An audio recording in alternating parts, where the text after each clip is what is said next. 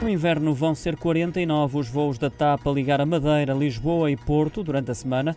No plano da Companhia Aérea Portuguesa para as regiões autónomas estão ainda previstos desde os Açores 15 voos semanais entre Ponta Delgada e Lisboa e mais 7 entre a terceira e a capital portuguesa. Uma operação que arranca a 31 de outubro e termina a 26 de março do próximo ano. Estas ligações fazem parte do plano anunciado pela TAP, que inclui 941 voos semanais previstos para o inverno. Vão estar disponíveis também ligações entre Portugal e 37 cidades do resto da Europa através de 585 voos por semana, assim como 93 voos para 15 destinos de África e Médio Oriente. Para os Estados Unidos, México e Canadá serão 59 voos, para o Brasil 52 e ainda três ligações semanais para Punta Cana, na República Dominicana.